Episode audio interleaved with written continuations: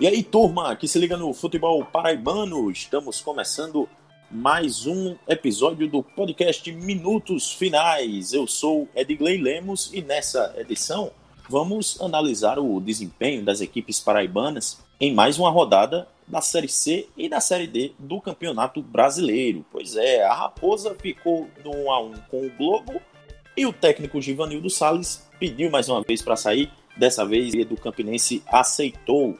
O Galo perdeu para o Santa Cruz. O Truvão perdeu para o América de Natal e o técnico Ederson Araújo foi demitido.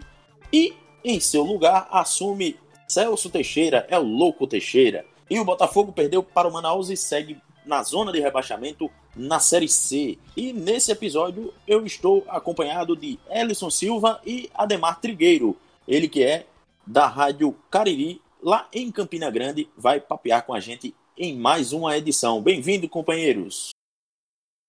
Saudações, Edgley, saudações, amigas e amigos do Minutos Finais. Pois é, vamos falar mais um, um início de semana conturbado né, nos clubes paraibanos. Duas derro três derrotas e um empate, duas quedas de treinadores, muros pichados na maravilha do contorno. E por, por é, acho que é, é até difícil de acreditar que a diretoria do Belo está reclamando das pichações, foram duas pichações no muro, nos muros da Maravilha do Contorno, dizendo que essas pessoas estão depredando, depedrando, depredando o patrimônio do clube, e não eles que estão lá fazendo com que o time esteja nessa situação, enquanto se engalfinham aí numa disputa de uma eleição que tem, que não tem, e que a gente vai discutir daqui a pouco com mais detalhes. Pois é, eleição que teve, mas não teve, é, a que teve não valeu, a que teve novamente parece que também não valeu. E vamos para o, o terceiro turno, então, né? nessa eleição do, do Botafogo. Mas é, isso aí é papo para daqui a pouco. Antes eu quero ouvir a saudação do nosso companheiro Ademar Trigueiro. Olá, amigos. Bom dia, boa tarde, boa noite. Um prazer estar novamente com vocês aqui da turma do Minutos Finais. É de Lemos, Edson Silva, perdão, Ellison Silva, enfim, um prazer a gente estar tá aqui para falar um pouco sobre essa semana agitada nos bastidores do futebol paraibano. Ninguém venceu no campeonato nacional, mudanças foram feitas, mudanças necessárias ainda não foram concluídas também. Enfim, vamos tentar refletir um pouco sobre toda esta bagaça, no bom sentido, para a gente tentar extrair alguma coisa de positivo e ver no que dá pra gente evoluir aqui no futebol paraibano. Um prazer estar com vocês essa semana. Pode ser bagaça no mau sentido também. Tudo isso e muito mais você acompanha na volta, depois da vinheta da banda Razamate. O podcast Minutos Finais é a nova casa de discussão do futebol paraibano você pode ouvir onde e quando quiser. Basta ir no Spotify, Deezer, YouTube ou no site minutosfinais.com.br para ficar muito bem informado com as melhores opiniões sobre o futebol paraibano.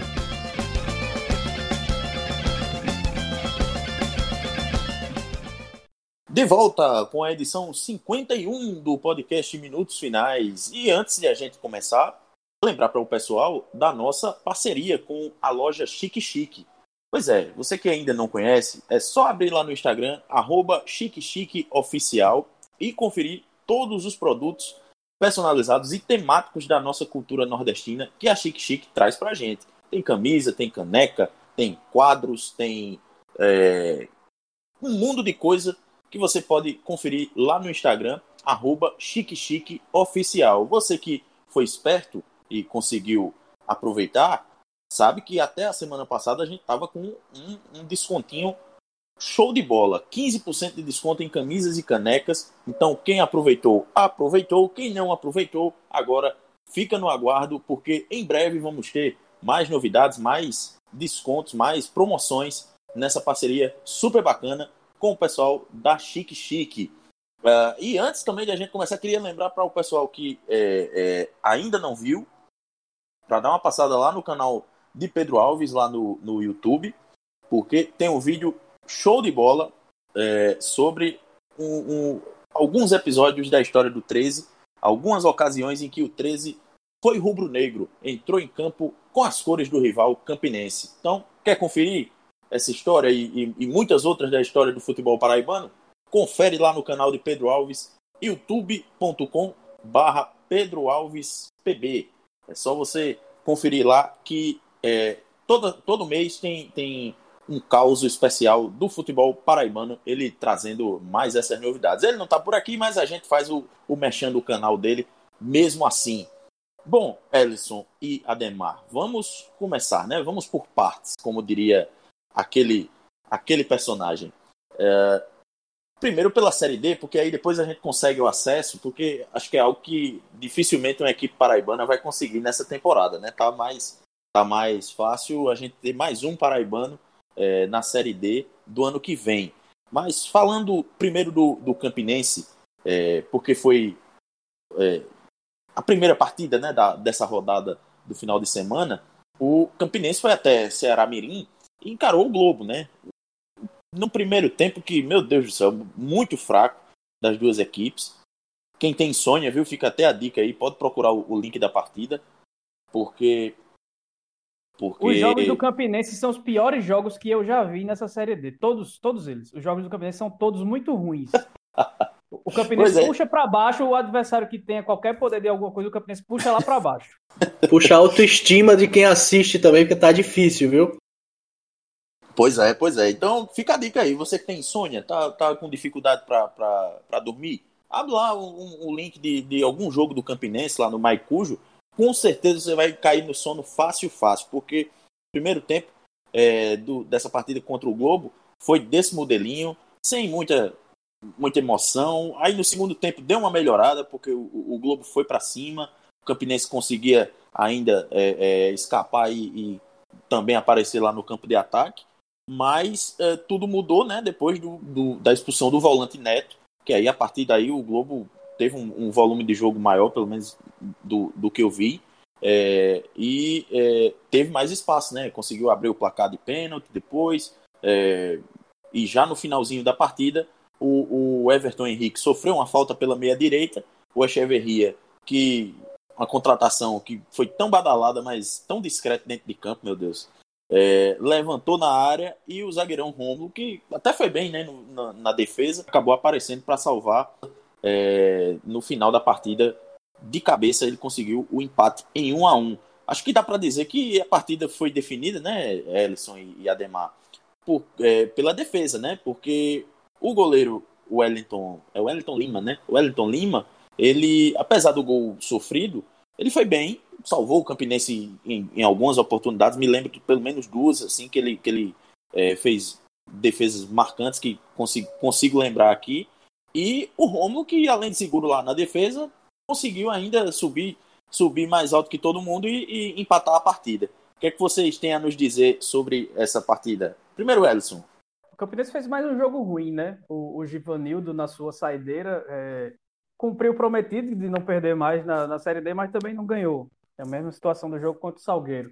Mas foi mais um jogo muito ruim é, um, um, esquema tático que não dá para entender o que o time quer, peças muito abaixo. É, que o time que começou um, uma série D deixando uma impressão boa contra a América de Natal e Afogados, toda aquela, aquela primeira impressão foi jogada por água abaixo na sequência. Acho que Givanildo sai do Campinense deixando um cenário de praticamente de, de, terra arrasada, sabe? Porque o esquema com três zagueiros, que era a boia de salvação dele, é, por diversos fatores, seja Covid, seja, seja contusões, seja qualquer coisa, não salvou. E, e também não, talvez não seja o esquema ideal, porque você não tem meio-campistas que lhe deem um suporte para criar quando você tem esses três zagueiros, quando você tem um número maior de, de zagueiros que já não vão construir nada.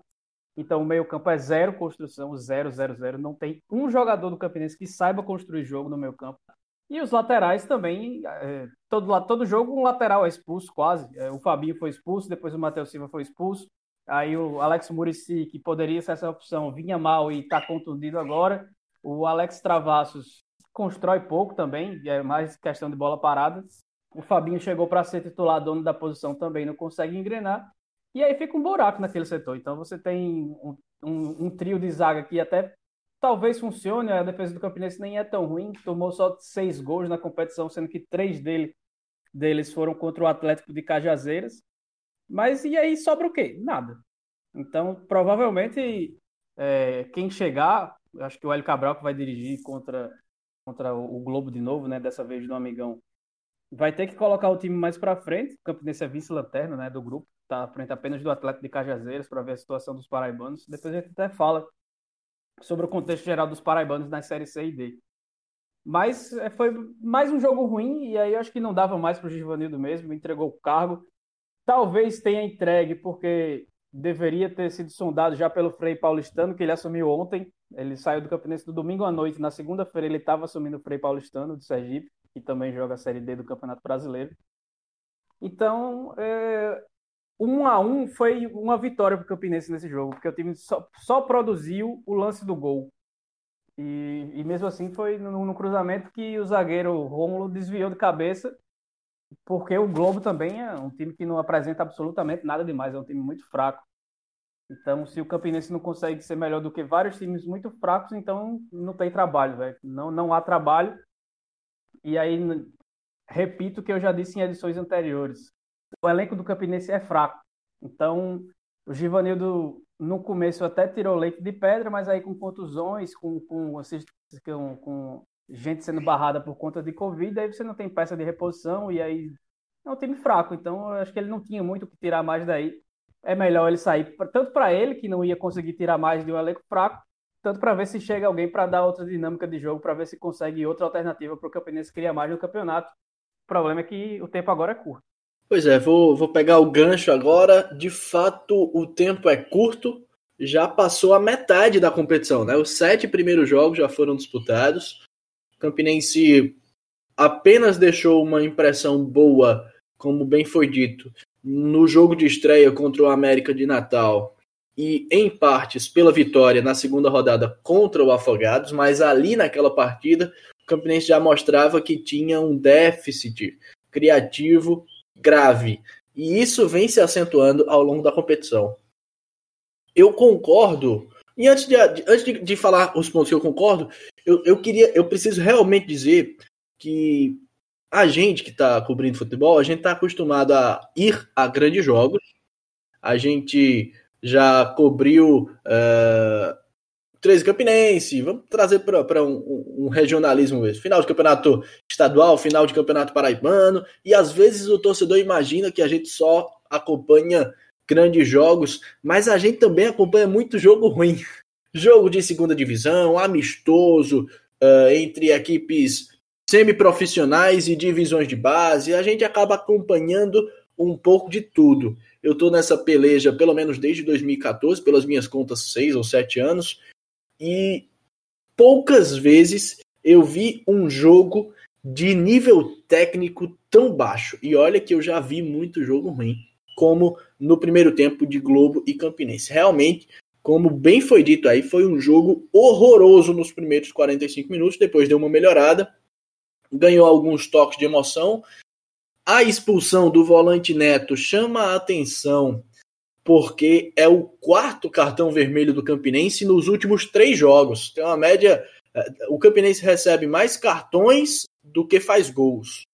Tá errado, né? Não pode ser, não pode fazer sentido. O Campinense, que ao longo de toda a competição, nos sete jogos disputados até aqui, marcou quatro gols, sendo que dois foram na segunda rodada ou seja, nos últimos cinco jogos marcou dois gols, nos últimos cinco jogos sofreu, levou quatro cartões vermelhos. Tá tudo errado, né? É... Mas a partida contra o Globo, de fato, acabou sendo uma vitória, apesar de o torcedor ter ficado com esse clima de terra arrasada. A cobrança de falta do Echeverria num time que pouquíssimo apresenta, e mais à frente a gente vai falar sobre cobranças de falta nessa, nessa edição, do Minutos Finais sobre a importância das cobranças de falta das bolas paradas decisivas, né? Então, num time que pouquíssimo apresenta, o Echeverria havia entrado instantes antes na partida, inclusive eu dei uma cornetada lá no meu Twitter, disse que a substituição do Givanildo Salles não fazia tanto sentido. Ele tirou o Rafael Ibiapino para entrar com o Echeverria, tendo o Jobson em campo sem condições físicas de permanecer até o término do jogo e tendo o Aleph Diego uh, no banco que havia entrado no meio de semana contra o Salgueiro e não havia comprometido. Eu entendia naquele momento que a entrada ou a mudança que deveria ocorrer seria a entrada do Aleph Diego e a saída do Jobson.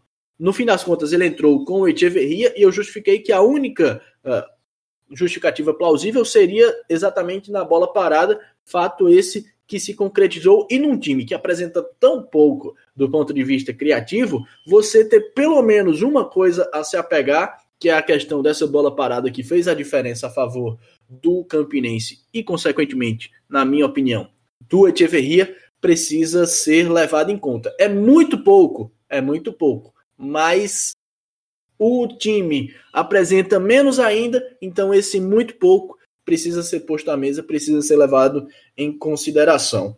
Quando a gente fala desse esquema de três zagueiros do Givanildo, de fato é algo que não apresenta, não vem apresentando resultado. Mas a questão é, se não for assim, como será? Para a partida contra o Globo nessa quarta-feira, o Campinense não conta com Fábio Júnior, entregue ao departamento médico, não conta com Johnny Chulapa, também no departamento médico, não conta com Rafael Biapino, que recebeu o terceiro cartão amarelo, está suspenso. Tem, portanto, três desfalques no setor ofensivo. E aí, o torcedor pode pensar: ah, mais três desfalques uh, no ataque. São muito, mas deve haver outras peças. Pois é, restam Jobson e Everton Henrique, que, na minha opinião, se juntar os dois, talvez não dê um, e o torcedor mais antigo, mais saudosista, certamente deve estar sentindo falta daquele ataque lá de 2001 que tinha Gurien e Negreiros. Quer dizer, e foi um ataque dos mais fracos do Campinense neste século. Então, assim, o Campinense realmente pena muito, tem um elenco muito fraco para as disputas da Série D do Campeonato Brasileiro, e como bem foi dito há pouco, é muito difícil vislumbrar uma possibilidade de acesso com o que se tem em mãos. É um time que, defensivamente falando, é até pode até ser considerado competitivo, em especial agora com os retornos de Cláudio Baiano e Anderson Schmoller. Anderson Schmoller, uma grata surpresa, eu não conheci o atleta, realmente me agradou bastante. Mas quando sai do setor defensivo, ainda dá para olhar com um pouco mais de carinho ali para o Júnior Gaúcho, que, como bem foi dito também, é o melhor meio-campista do Campinense hoje. Neto disputou duas partidas, foi interessante contra o Salgueiro, acabou expulso contra o Globo. E o que mais a gente pode falar a respeito dessa equipe? Só o Fábio Júnior lá na frente, que fica isolado, na minha opinião, agrega ao conjunto. Se deixar, se criar, se tiver oportunidade, ele pensa muito no time, ele consegue criar alguma coisa por ali, mas jogando sozinho no ápice dos seus 38 anos de idade e vindo de 7 anos de inatividade, realmente não dá para exigir que ele resolva tudo sem ter um setor criativo decente. Enfim, é complicada a situação do Campinense na Série D do Campeonato Brasileiro. E o que é mais desapontador para o torcedor é o fato de que, infelizmente, foi vendido como sendo uma. Foi, lhe foi vendido, né? Não que o clube tenha sido vendido, mas lhe foi passado, lhe foi vendida a ideia de que o clube entraria para disputar um acesso e não está disputando nem bem a classificação à segunda fase da competição, né? Pois é, pois é, Ademar. Eu queria saber de você, é, que você é setorista, né, da Raposa, é, como é que está sendo a, a, procura né, do, do Campinense por um novo técnico? Porque uh, demitiu, demitiu né, ou, ou aceitou o pedido de demissão do, do Givanildo Salles, que pela segunda vez entregou o cargo. A gente até comentou aqui algumas vezes o quanto é curiosa essa expressão né, de entregar o cargo, que o, o cargo é, é, do clube, né? Então, o que é que o, o treinador vai, vai entregar? Então, uh, que, queria saber de você o que é que, o que, é que tem já de informação, o que é que tem de, de mais próximo, porque se comenta muito o nome do, do Ranielli, né, que treinou o ABC, e até chegou a se comentar um, um de um possível retorno do, do Oliveira Canindé, meu amigo. Como é que é isso aí? Pois é, que é que acontece? A gente teve a informação que o clube já sondava alguns nomes, já reunia algumas possibilidades, porque as coisas não vinham de fato tão bem assim com o Givanildo Salles, que acabou entregando o cargo pela segunda vez dessa, nessa oportunidade. A diretoria acatou a entrega e, portanto, fez o destrato junto ao treinador Givanildo Salles. Pelo que a gente apurou, alguns nomes estavam sendo sondados, analisados, enfim, estavam no radar do Campinense Clube. Nomes estes como o Pedro Manta, foi o nome especulado, Pedro Manta, que esteve por último no Afogados aqui de Pernambuco, é um discípulo de Givanildo, mas não o Salles, o Givanildo Oliveira, que inclusive passou aqui pela Paraíba, comandou o 13. É conhecido também como rei do acesso, porque já conquistou seis acessos na carreira, estes da segunda divisão do Campeonato Pernambucano para a elite do estado, e o por ter sido um, por ser um discípulo do Givanildo, tem essa brincadeira de que o Givanildo Oliveira seria o rei do acesso do ponto de vista nacional e o Pedro Manta seria o rei do acesso do ponto de vista estadual. A gente manteve contato com ele e ele não recebeu nenhum contato oficial do Campinense Clube. Um outro nome possível, especulado, seria de Wellington Fajardo, que foi vice-campeão brasileiro da Série D no ano passado com o Manaus. Inclusive, tem um retrospecto muito interessante lá pelo clube em 40 e poucos jogos, acho 45 jogos, foram 25 vitórias, quer dizer, mais de 50% de vitórias, apenas 5 derrotas mas também não houve nenhum contato formal com Wellington Fajardo. Oliveira Canindé, pelo que a gente soube, houve conversas. Inclusive, mantive contato com ele, estava numa expectativa danada. Devo admitir que sou viúva de Oliveira Canindé. Era muito bom o ambiente de trabalho com o Oliveira Canindé, sob comando técnico do Campinense Clube. Mantive contato com ele, até brinquei que a gente iria fazer uma recepção caso ele voltasse mas ele mandou uma mensagem, disse que gosta muito do clube, desejou sucesso, desejou sucesso também é, para mim, para nossa colega Isabel, que também é, gosta muito do Oliveira Canindé, mas disse que não deve ser nessa oportunidade que ele voltará mais uma vez ao comando do Campinense Clube. Ou seja, já falei aqui três nomes e os nomes aumentam, mas a gente vê que não tem muito avanço. Um outro nome que acabou sendo especulado foi o do Ederson Araújo, que acabou caindo no Atlético de Cajazeiras. É um nome bem visto pela torcida, fez um trabalho, no meu ver, positivo no Atlético de Cajazeiras. Não vinha bem, mantive contato com ele. Também não houve contato oficial por parte do Campinense Clube. Quer dizer, alguns nomes especulados não foram oficialmente procurados. Pelo que a gente sabe, quem foi procurado de fato foi o Raniele Ribeiro. Raniele que é um nome interessante, ascendente, mas não deixa de ser um nome novo. Ranielli passou a ser treinador de futebol profissionalmente e propriamente a partir de 2018. Antes ele compunha comissões técnicas, era preparador físico. Naquele perrengue, quando havia trocas de comando, ele assumia algumas equipes interinamente. Aconteceu de ele assumir interinamente o ABC em 2018 na Série B do Campeonato Brasileiro. Aquela altura, o ABC fazia uma das piores campanhas de uma equipe na história da Série B.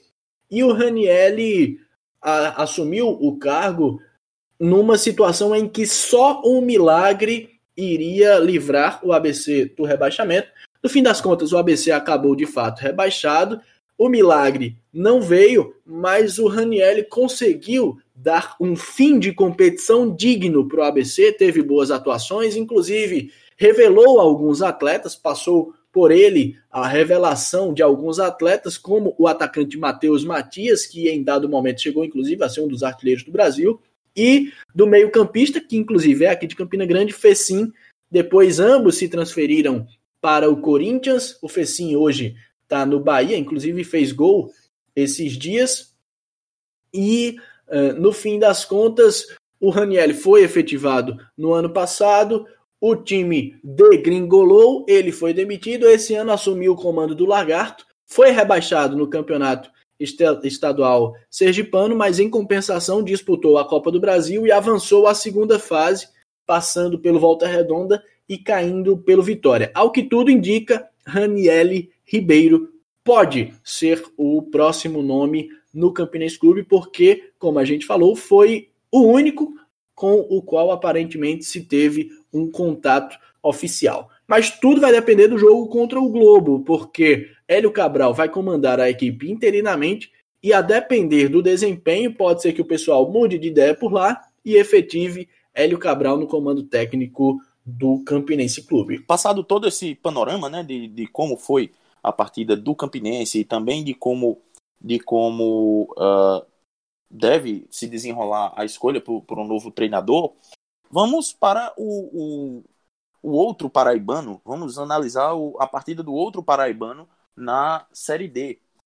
Porque o Atlético de Cajazeiras, que é, até veio num, num, num, numa boa fez uma boa partida contra o Afogados uh, e saiu derrotado, foi derrotado mais uma vez agora pelo América de Natal, o líder do grupo. O Atlético recebeu no, no, no domingo o, o América no Estádio Perpetão e acabou derrotado por 2 a 1 dois gols de Wallace Pernambucano. Elson, o é, que é que você pode nos trazer de detalhe dessa partida? O Atlético foi melhor que o América, o jogo todo. Todo, todo, todo. O Atlético, desde o começo do jogo, pressionou bastante. O Bruno voltou a perder algumas chances que não deveria perder, assim como foi no Afogados, em que ele fez dois gols, mas perdeu pelo menos três.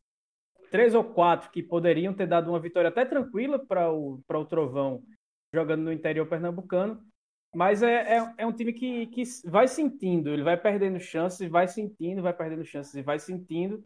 E aí, dessa vez, é, esbarrou em uma atuação também ruim do goleiro Gabriel Batista.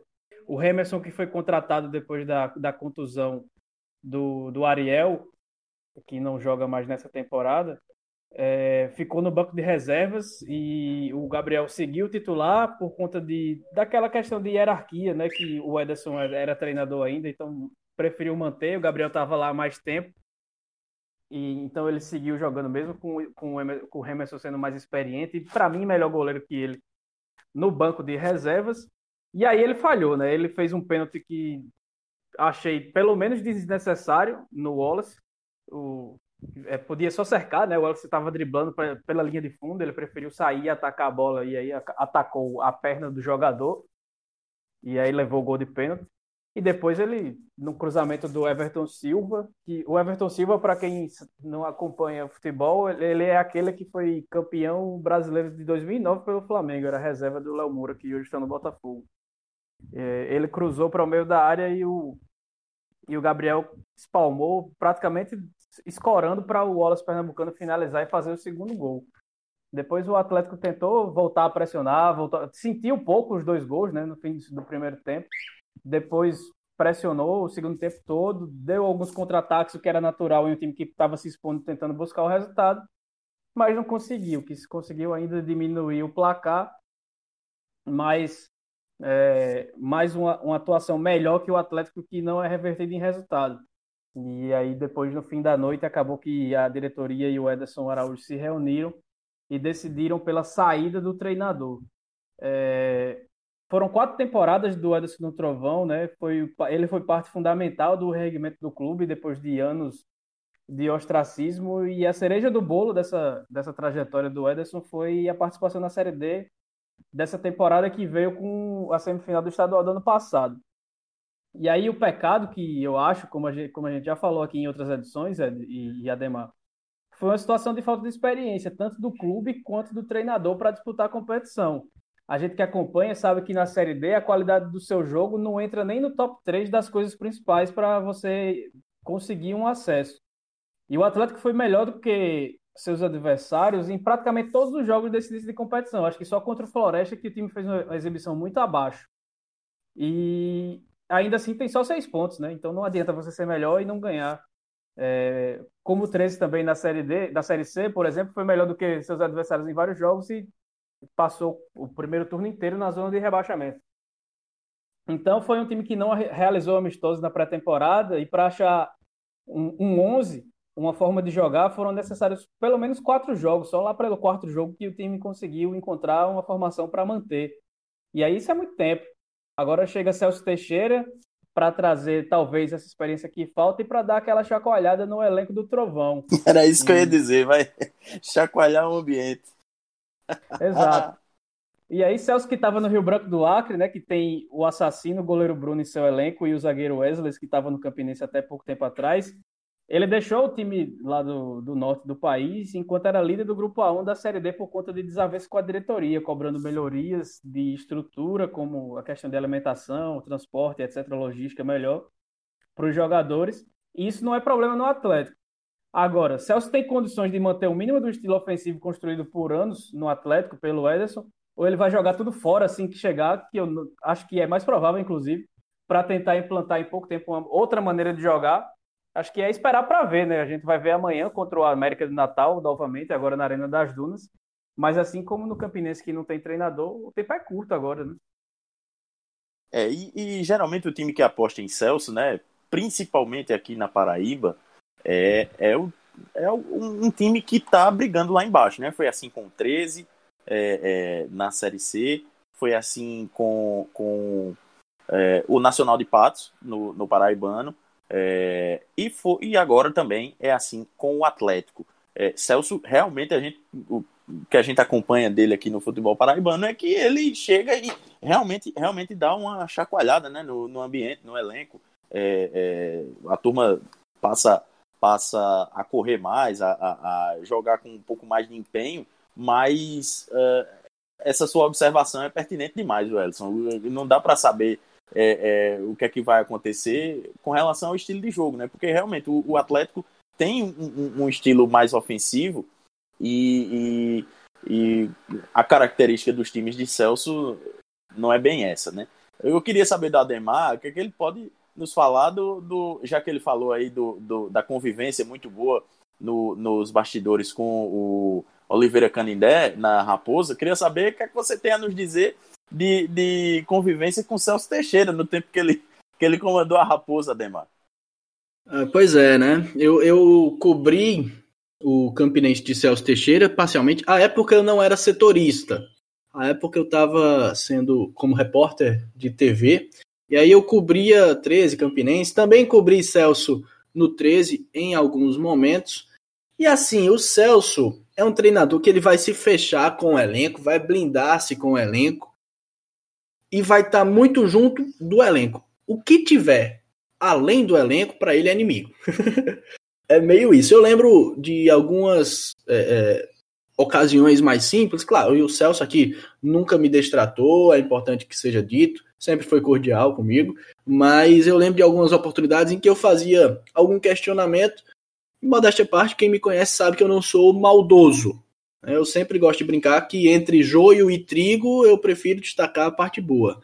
E o Celso respondia de uma forma torta, ele ficava receoso com algum tipo de maldade. É claro que existem pessoas no meio, infelizmente, que são maldosas, mas ele enxergava todo mundo como possivelmente maldoso. Né? E por alguns relatos também de alguns colegas, é, inclusive de atletas, a gente sabe que nos bastidores havia sempre aquele clima de tensão, né? Que ele estava muito junto, mas podia ser que uh, o pavio encurtasse ali muito brevemente. Mas é um treinador que chega ao Atlético realmente para dar uma sacudida no elenco e botar um negócio para funcionar, né? Eu separei algum, uma análisezinha muito simples a respeito do Atlético. O Atlético tem seis pontos. Acabou que foi derrotado fora de casa nas três partidas em que disputou para Salgueiro, Floresta e Afogados, sempre por, por diferença de um gol, ou seja, foram partidas equilibradas. Em casa, venceu o Guarani de Sobral e venceu o Campinense e acabou sendo derrotado para Globo na primeira rodada, no último lance, e sendo derrotado também para o América de Natal. É como bem foi dito, às vezes pode ter faltado um pouco de maturidade, de experiência como um todo, porque se você não vence, e aí faço até um, um gancho quando a gente tratava do Campinense. É bem verdade que o Campinense tem um desempenho muito negativo, não é um, um desempenho bom realmente. Enfim, o Campinense demonstra ser bastante limitado, mas o time de Givanildo Salles, se tem um ponto positivo que, forçando, dá para a gente destacar, é o fato de que, apesar de o time não conseguir vencer, venceu apenas uma das sete partidas, era um time que também pouco perdia, foi derrotado apenas duas vezes, conquistou quatro empates que podem ser importantes lá na frente. O Atlético já mostrava um pouco mais de desempenho, mas acabava entrando no tudo ou nada. Venceu duas partidas, perdeu cinco no detalhe. O que é que eu quero dizer em torno disso? E que o Atlético, em alguns momentos, não poderia ter perdido. O Atlético não podia ter perdido para o Globo na primeira rodada. O Atlético não podia jogar melhor contra o América, que é, o melhor, é, que é a melhor equipe da chave, e acabar perdendo. Não podia ter ido bem, de repente, contra o Salgueiro, fora de casa, e não ter arrancado um pontinho por ali. São situações que eram possíveis e que, às vezes, naquela necessidade, naquela sensação de imaginar que precisa vencer a todo custo, você acaba esquecendo de pensar a competição como um todo. Empates fariam diferença a favor do Atlético. Né? E fariam diferença também na tabela de classificação. Então, é, talvez tenha faltado realmente um pouco disso, de entender que o Atlético poderia ter vencido, sim, podia ter vencido, é para jogar para vencer, eu não estou dizendo aqui que uma equipe deva entrar em campo para empatar, não gosto desse pensamento, mas também é preciso compreender que se não vencer, também não vamos perder, né? Então faltou um pouco disso em relação ao Atlético de Cajazeiras, que acaba amargando a última colocação do grupo 3 com apenas seis pontos conquistados, quando a gente sabe que, do ponto de vista de desempenho, poderia ter sido diferente se houvesse um pouco mais de controle propriamente da equipe, do ponto de vista emocional, às vezes, do ponto de vista de conscientizar que se não ganhar, perder é prejuízo demais, né? É, e muito disso, Ademar, é, tem relação com uh, as falhas né, do, do, do Bruno, né, o, o, o, atacante, né, porque é, a gente até destacou nas últimas duas partidas ele desperdiçou muitas chances que poderiam ter feito justamente essa diferença. Mas agora, subindo de divisão, é, vamos falar do, da derrota do 13 para o, para o Santa Cruz. O Galo recebeu o Santa Cruz é, no estádio Almeidão, ou no estádio Amigão, e perdeu por 1 a 0 é, num primeiro tempo que foi bastante equilibrado.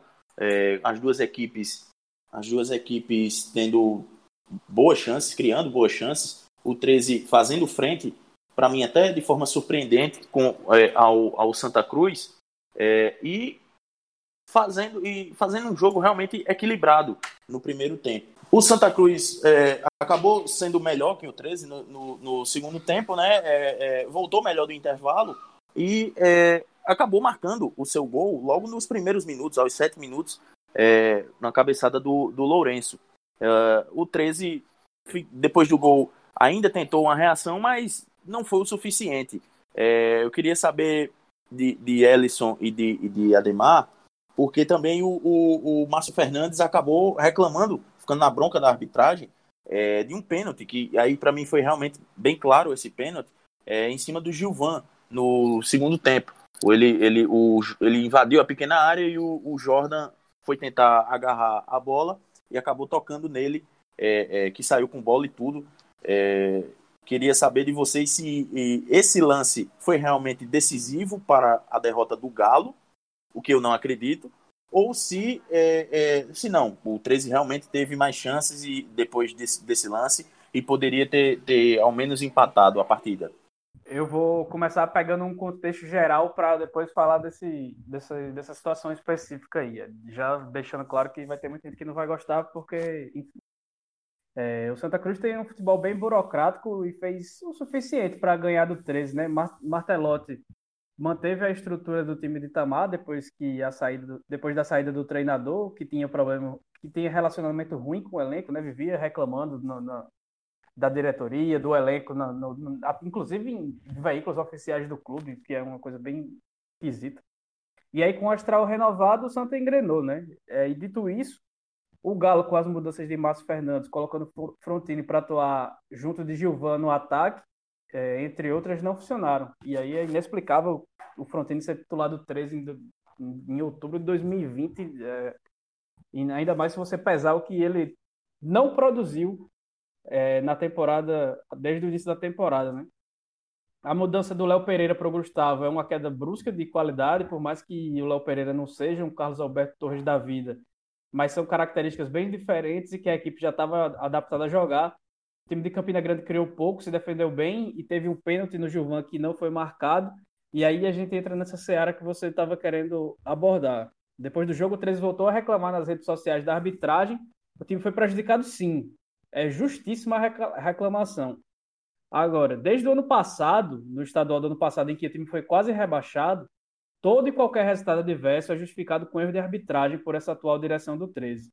Não existe reflexão sobre escalação, não tem reflexão sobre modelo de jogo, sobre falta de qualidade do elenco, de jogadores que não estão rendendo ou que poderiam render melhor atuando de outra maneira. Não tem aquela famosa autocrítica com relação ao jogo. Nada, zero. O jogo não importa. Sempre a transferência de responsabilidade para a arbitragem. A Série C inteira só reclamou de arbitragem. E, e para mim, tirando esse lance de, do Gilvan contra o Santa Cruz e aquele pênalti não marcado no Alisson Cassiano contra o Manaus, com perdão a todos os 13 anos e com todo respeito a quem pensa diferente, é choro. Então, o 13 tem que pensar em jogar bola. É um time que só venceu Imperatriz e Botafogo na competição.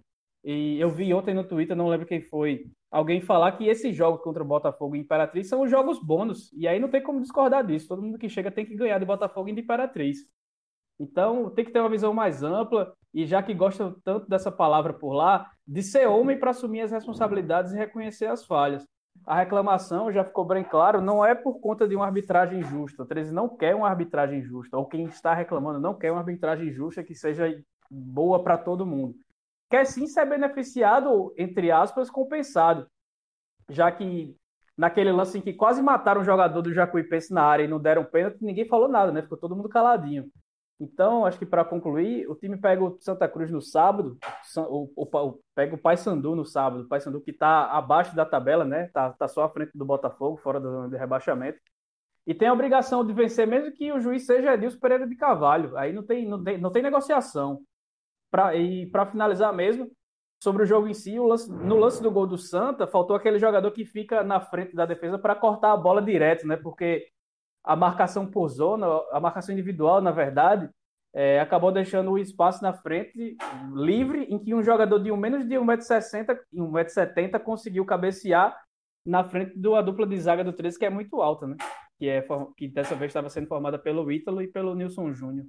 É, Elson, eu, eu, eu acho que realmente a, a, concordo contigo, a reclamação é justa com relação ao pênalti, mas uh, eu vejo que o Galo teve ainda, criou pouco, realmente criou poucas chances, até destaquei isso na, na quando falava anteriormente, mas uh, teve, teve condições ainda, criou pouco, mas ainda criou chances claras de gol contra, contra o Santa Cruz. Uma delas foi a do Hermínio, né, que a poucos minutos do, do fim da partida, ele recebeu na cara do gol e mandou por cima, um, uma chance que era, que era uh, ah, para empatar a partida.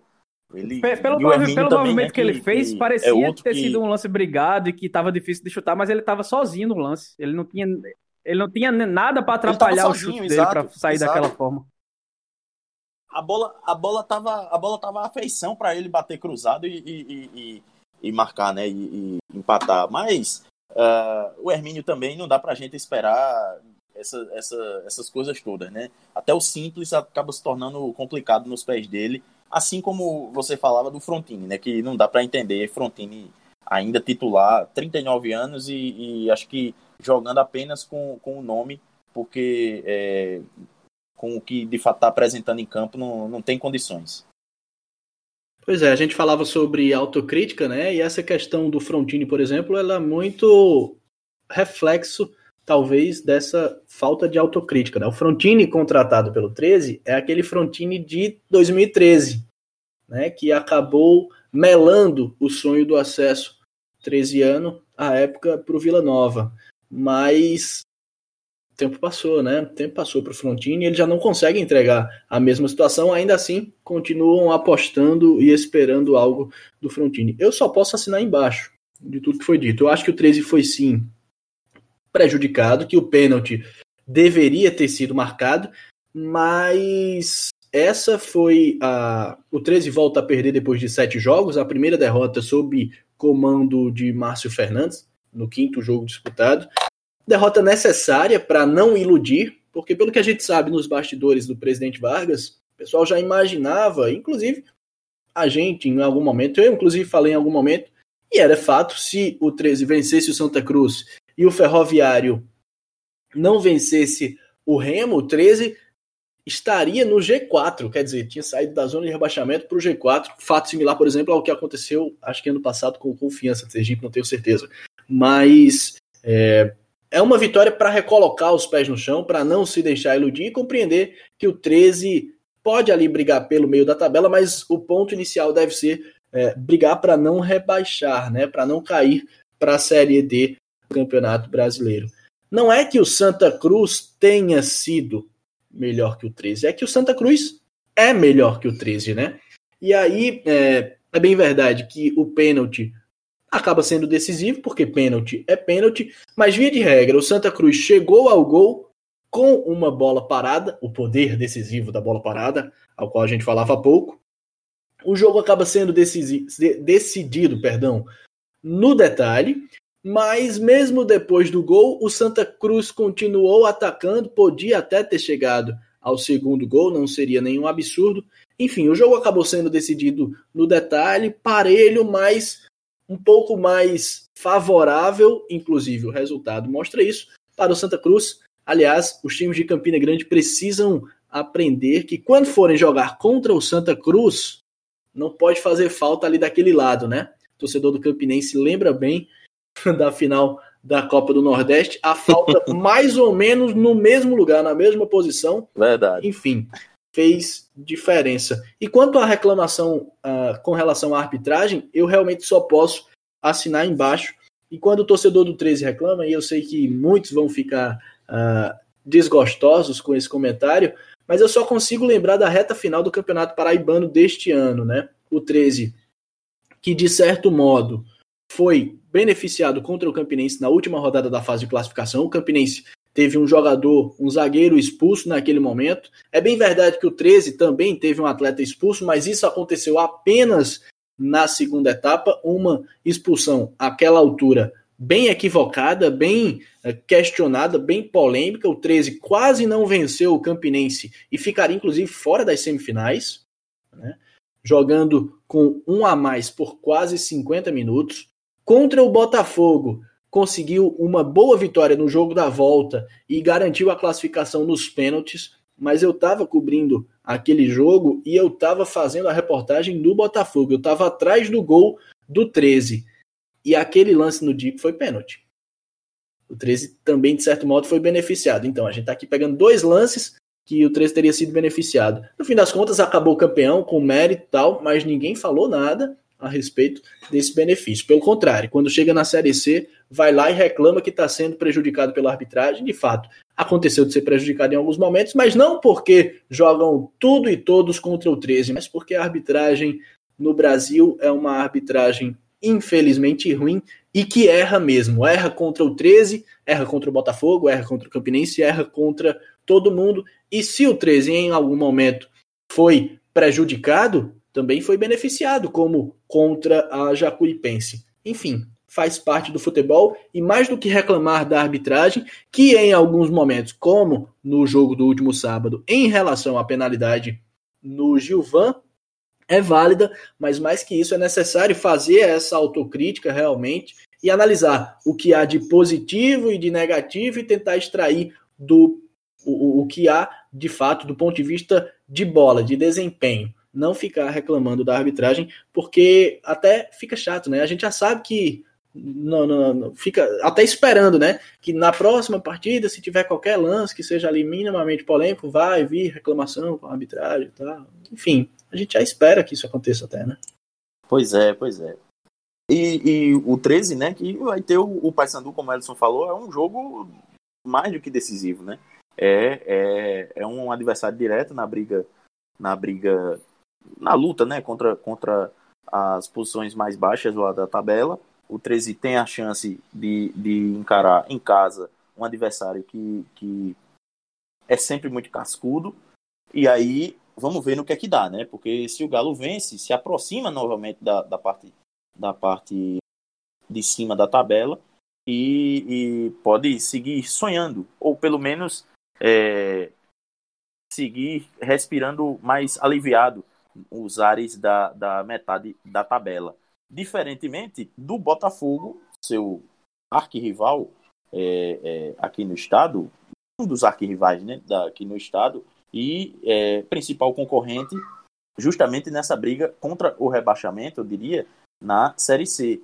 Porque o Belo está lá na, na, nona posição, é, entrou, entrou nela sem sequer entrar em campo, já que a Jacuipense é, na rodada anterior havia vencido o Imperatriz e jogou o, o Botafogo na, na zona do rebaixamento.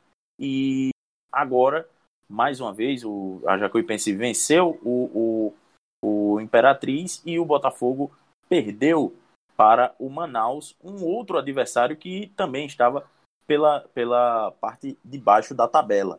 Era um jogo muito importante para o Botafogo tentar sair dessa situação.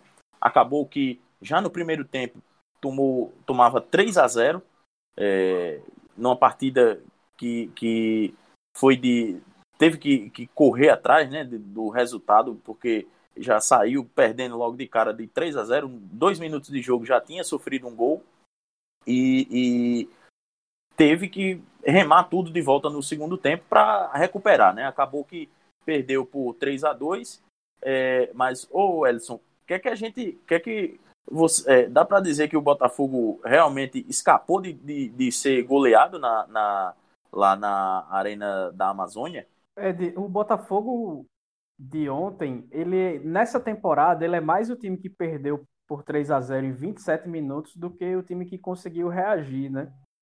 É, e aí, antes de falar sobre o jogo em si, uhum. vou deixar logo a ironia clara de, de tudo, que o, a situação do Botafogo é tão ruim, com todo respeito ao Manaus, que o Botafogo ia contratar o Daniel Costa e ele preferiu acertar com o Manaus. Foi para lá e vestiu a camisa 88, o mesmo número do Léo Moura, que é a principal contratação do Belo. O Léo Moura que ficou no banco de reservas, entrou no segundo tempo e fez nada. E o Daniel Costa, 88 deles e principal contratação do Manaus, com dois minutos cruzou a bola na cabeça do, do zagueirão lá que fez o primeiro gol e, e com 15 fez um golaço de falta no ângulo. Então, para o poder da bola parada. Exatamente. Exatamente. Bola parada que é um, um Deus nos acuda para essa defesa do Botafogo, que é extremamente desatenta e desligado. Mas aí, voltando para o jogo, é isso. O Botafogo dessa temporada é o time que perdeu por 3 a 0 e não o que fez dois gols depois. É um time sem vontade, desleixado, sem qualquer poder de construção ofensiva, que não consegue at atacar organizadamente. Sempre são dois ou três, no máximo, contra todo o sistema defensivo dos outros times. E aí, com a corda do pescoço e a humilhação batendo na porta, Zimmermann, pela primeira vez, partiu pro tudo ou nada. Botou os quatro atacantes lá pela primeira vez juntos. É, o Diego Rosa, o Ramon, que foram titulares, e ainda colocou o David Batista e o Christian. Christian, aquele que é Dalbelo também. Fez dois gols e até merecia ter empatado, no mínimo mas dentro do contexto do clube na Série C e na temporada, é, é, um empate conseguindo buscar uma reação dessa seria uma coisa fora do, do, da realidade, né? E aí, faltando peças, é, o Christian Dalbello, que entrou bem, e o Davi Batista, que foi só figuração, é, o treinador mudou os laterais, né? Colocou o Léo Moura e o Mário, que não ajudaram, não ajudaram muito. E aí já no fim da partida botou o Mário Sérgio, o atacante, que, convenhamos, não tem nível para nem entrar no segundo tempo nesse time que já não é tão bom. Tá vivendo ainda daquele gol de bicicleta que ele fez contra o Náutico na Copa do Nordeste, acho que foi de 2000 do ano passado, né? Não, foi de 2018. Então, foi um retrato do desastre que, que foi o início do ano e até esse momento da temporada do Belo, que, que é ruim, e, e o que sobra para frente, que é o desespero para fugir a qualquer custo da zona de rebaixamento. Vai conseguir. O Botafogo é um time que tem mais pontos só que o Imperatriz, tem mais gols marcados só que o Imperatriz, tem menos gols sofridos só que o Imperatriz e o Jacuipense. Então, se você tira o Imperatriz, que não faz jus de estar numa Série C do Campeonato Brasileiro, independente do contexto de terceirização do futebol e aquela bagunça toda, o Belo é o pior time do grupo. Ponto. É o pior time do grupo. E o que mostra para se imaginar que vai melhorar? Absolutamente nada, porque o suporte que o campo deveria ter, ele não tem. É um monte de, de velho branco e rico que fica discutindo quem vai ser presidente, quem concorre, quem pode se candidatar, quem é isso, quem é aquilo, troca de acusações. É o ego, é o ego frágil do homem branco e rico que está acima do que eles dizem ser o amor que sentem pelo clube. Eles, no, no fim das contas, eles não estão nem aí. É a oposição culpando a situação pelo que acontece, torcendo para que permaneça assim, para que cheguem lá como salvadores da pátria e a situação acusando a oposição de atrapalhar tudo e o futebol fica à deriva. Um elenco fraco, um treinador que tem um trabalho até razoável, mas que não consegue dar um passo à frente. Mas é impossível você colocar a responsabilidade apenas em quem treina, em quem escala, em quem entra, entra em campo nesse cenário que é desolador para o time da Estrela Vermelha, né? E depois desse, dessa derrota de ontem, que por mais que vão, vão dizer que houve uma reação e etc, que merecia sorte melhor, a torcida já não aguenta mais o que, o que vem acontecendo e foi pichar os muros da maravilha do contorno, né? É, a situa a... Vou, vou ler aqui. O terror vai começar, que picharam, e o outro, time miséria. A gente está em podcast, a gente pode falar. Então, é, foram essas as pichações no, no muro da maravilha do contorno e aí a diretoria do clube repudiou o que aconteceu, aquele, aquele conselho de organizadas que é quase que um apêndice da, da situação que comanda o Botafogo atual, é, repudiou também os torcedores que fizeram isso, e a classificação foi de que estão destruindo o patrimônio do clube. E, e quem deixa o Botafogo nesse cenário tá, tá tudo certo, não tá fazendo nada que, que seja prejudicial ao clube, né? Então é, é essa a situação do Botafogo depois desse jogo de ontem. Pois é, e, e fora de campo a, a situação tende a continuar caótica, né? Porque no último domingo, né, no dia 11, houve aquela eleição, primeira eleição, né, para o, o Conselho Deliberativo, foi é, suspensa por conta da, da liminar que a oposição conseguiu para é, restaurar né, o, a, a, o número de, de concorrentes na chapa do Conselho Deliberativo da oposição, que havia sido. tinham sido impedidos de, de concorrer 20, cerca de 25 nomes da, da, da chapa e foram restaurados ao menos 22 né, com, com a liminar na justiça. Acontece que quando a liminar chegou, como o Pedro já havia explicado no episódio anterior, a eleição já tinha acontecido e é, não era mais, quer dizer, já estava acontecendo e não tinha mais como incluir os nomes deles na, nas, na, na chapa, né? Então, a solução da comissão eleitoral foi recolher a, a, a urna de votação e foi dito que é, teria, seria marcada para o esse domingo, né? Que passou, dia 18 de outubro. Acontece que quando a, as pessoas chegaram lá para alguns sócios, né? Chegaram lá para votar na Maravilha do Contorno. A, a comissão eleitoral é, não não estava totalmente composta lá, totalmente presente. Estava presente o, o, presidente, que é o Flávio Vanderlei, e ele, é, e ele informou que não, não havia sido convocada eleição para o domingo, dia 18, e que é, desse modo não poderia haver votação. Os sócios que lá estavam com a, a oposição organizaram uma, uma Assembleia Geral destituindo a, a comissão eleitoral original, né? E fizeram, mesmo assim, uma votação do, do uma eleição do Conselho Deliberativo, é, elegendo o Alcedo Gomes, que era o, o candidato da oposição à presidência do, do Conselho. É, que concor concorria contra o Sérgio Meira, ex-presidente executivo.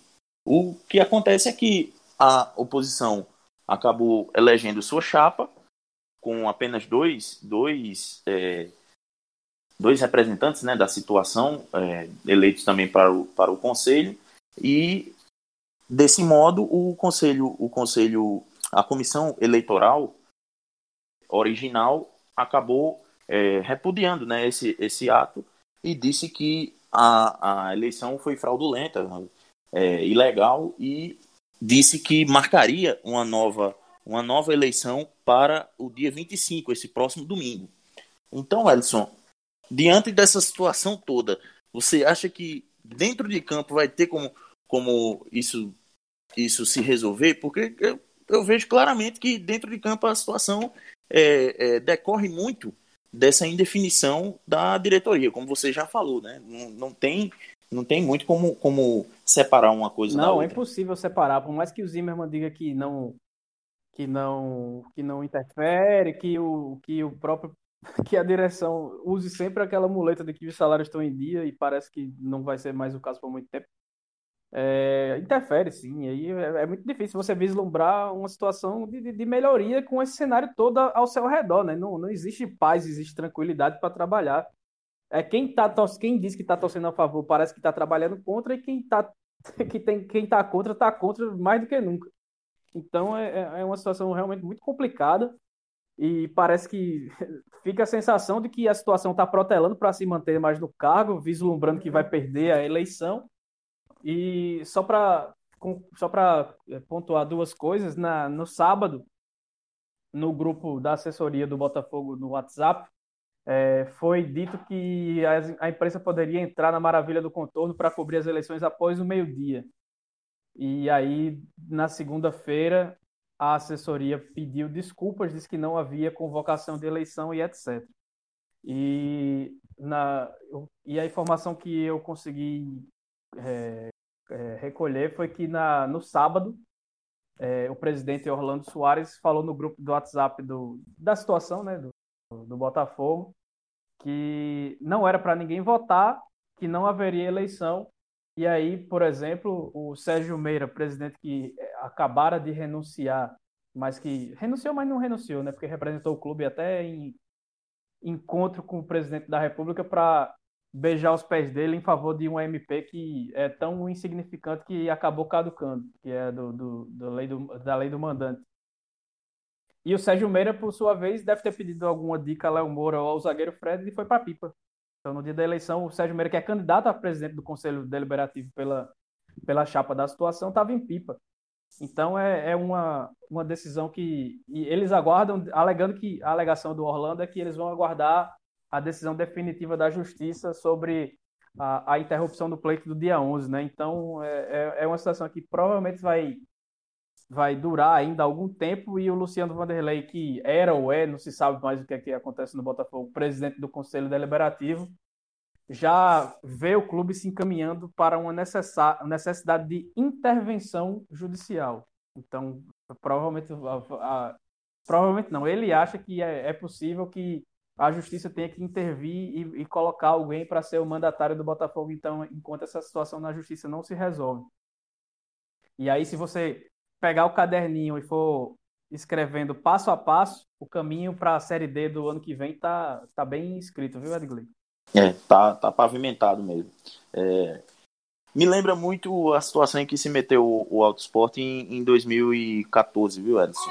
É, foi da mesma forma, da mesma forma é, uma eleição tumultuada como essa, com intervenção na justiça, e aí é, os fatos é, depõem muito mais do que eu posso relatar aqui. O Autosport hoje está na situação atual, né? Na segunda divisão, é, sem receita praticamente. É, o sopro de esperança vem do futebol feminino, que está muito bem representado. Inclusive, esse final de semana volta a campo contra o Bahia, na Série A2 do Campeonato Brasileiro.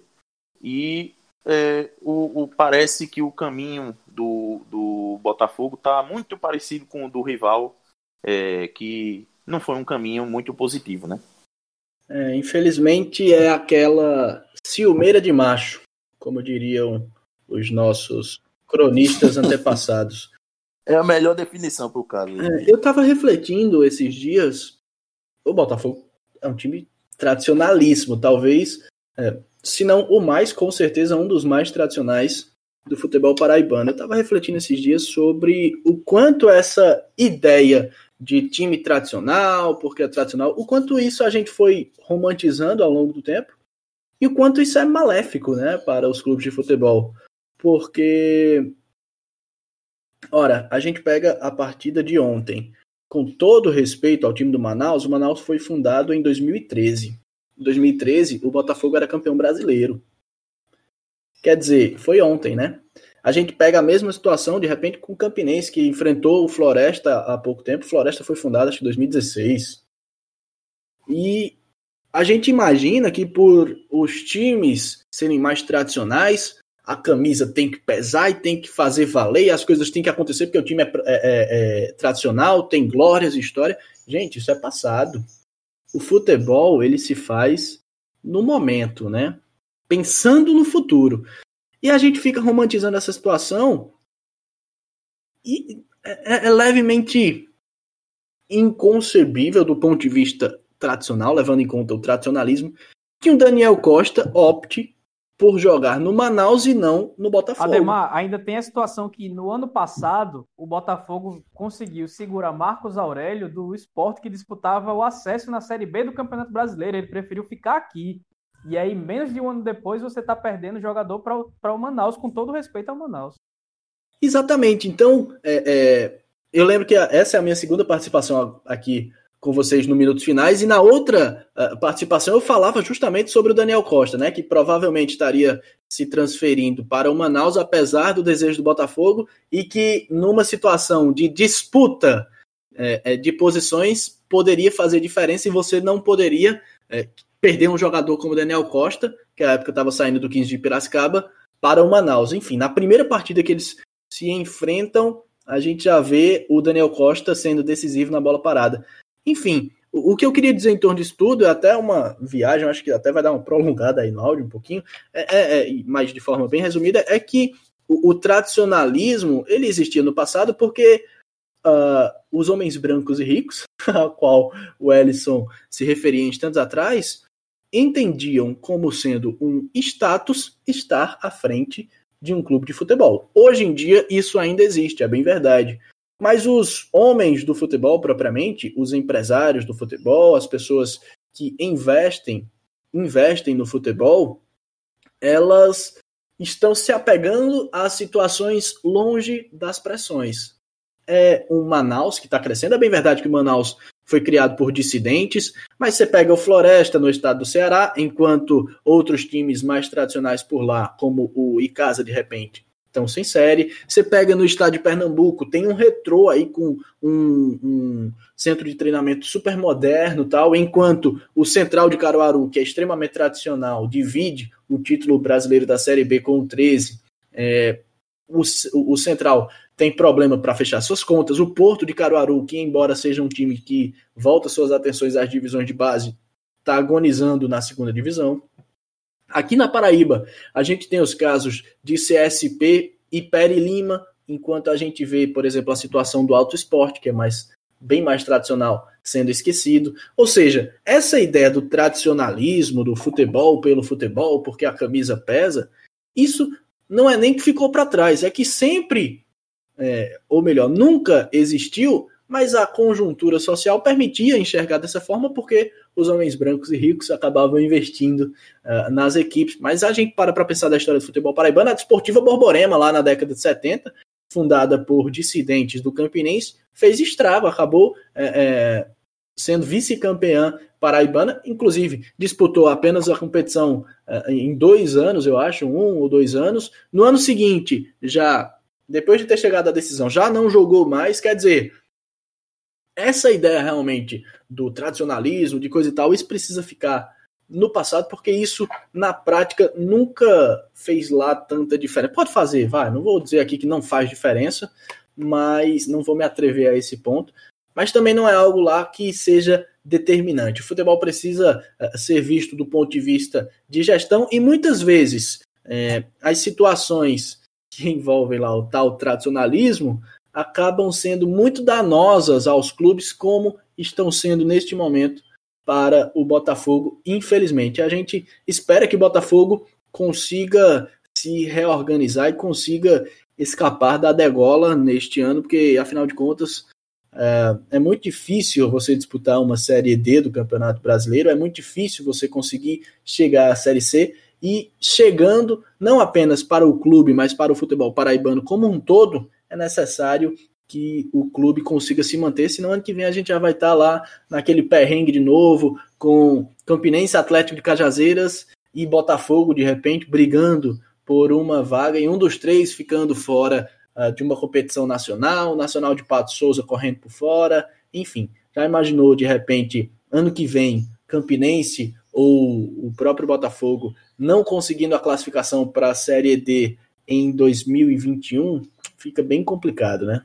E aí, quando a gente cumpre nosso papel de, de reclamar, de, de, criticar o que tem que ser criticado, seja, seja administrações tenebrosas, que não é exclusividade de um clube aqui da Paraíba, inclusive dos três grandes, nesse momento, são desse, dessa maneira. Ou quando você simplesmente vê deficiências dos times em campo é, aí vem torcedor e principalmente dirigente pedir respeito à história, pedir respeito à camisa, à tradição do clube, sendo que ninguém está analisando camisa, história, tradição, que essas são irretocáveis. E sim está analisando o momento e é para isso que a gente serve. Falar em análise de momento, só para encerrar, Digley, porque a gente já está mais ou menos com o tempo estourado. É, a gente bateu muito aqui nos minutos finais durante o estadual de que o nível técnico da competição era sofrível, rasteiro mesmo abaixo da terra, se fosse possível. E aí muita gente nas redes sociais e, e pessoais ou do Minutos Finais falava que a gente torcia contra o futebol paraibano, que a gente estava sendo muito duro e que é assim mesmo o futebol e que não sei o que, não sei o que. Especialmente quando o time deles ganhava, né? Quando perdia, ficava todo mundo calado, como sempre é, como sempre é. E aí a gente tem quatro times paraibanos disputando campeonatos nacionais do futebol masculino. O único que está bem é o Autosport, que é do futebol feminino. Enfim. E aí você tem o 13 que passou um turno inteiro na zona de rebaixamento e está a dois pontos do Botafogo, que está na zona de rebaixamento atual da Série C. E na Série D, que não tem rebaixamento, você tem Atlético de Cajazeiras na lanterna e Campinense na vice-lanterna do grupo A3. Então, é, é, é, é, algo que tem que ser refletido. Análise de jogo, análise de, de contexto, análise mais geral, em vez de achar só que você está fazendo alguma crítica porque você é contra clube A, clube B, que você é amargo e, e etc, etc. É bom o torcedor que está sofrendo, com certeza os torcedores, de, especialmente nesse fim de semana, torcedores de 13 Botafogo, Atlético e Campinense estão sofrendo nessa terça-feira de manhã que a gente está gravando. Então é bom abrir os olhos e passar a fazer uma análise um pouco mais, mais aberta do que se acontece, e não apenas é, sobre o clube ou, ou, situações específicas. Pois bem, é, queria agradecer, Ademar, a tua, tua é, contribuição aqui com a gente, é, e fica já o convite para participar da, nas próximas vezes. Diga aí ao pessoal onde é que eles podem lhe seguir, com qual é a arroba sua lá no Twitter para o pessoal lhe acompanhar. Pois é, antes de mais nada, preciso agradecer também a oportunidade. Sou fã de vocês e para mim é uma honra poder participar, ainda que esporadicamente, aqui do podcast Minutos Finais. Para acompanhar. É isso, rapaz. Você já, já é parceiro já. Tamo junto, tamo junto. Para me acompanhar, a gente tá lá no Twitter, arroba Ademar Trigueiro, no Instagram também, arroba Ademar Trigueiro. Quem quiser se aprofundar um pouco mais nas bobagens que a gente vez ou outra fala, a gente está sempre nos noticiários da Rádio Cariri em se tratando de Campinense Clube, e aí tem participação nos debates, nas resenhas, e também lá no portal pbesportes.net barra Ademar Trigueiro, eu assino uma coluna lá, não tenho aquela regularidade, religiosidade de, de publicação. Às vezes vai ter dois, três textos por semana, às vezes o tempo vai apertar, não vou conseguir publicar, como nestes últimos dias. Mas enfim, são esses os canais que você pode contar comigo. Mais uma vez, muito obrigado pela oportunidade de estar compondo esse timaço campeão. Beleza, e você nos escuta no Spotify, no Deezer, no Apple Podcast, Google Podcasts e demais agregadores é, que vocês possam é, utilizar. Onde a gente não tiver, é só dar um alô que a gente é, providencia para colocar a nossa, o nosso feed para tocar por lá. Estamos É, muito agradecidos pra, pela audiência de vocês que nos acompanharam até aqui. Muito obrigado. Até a próxima. Valeu!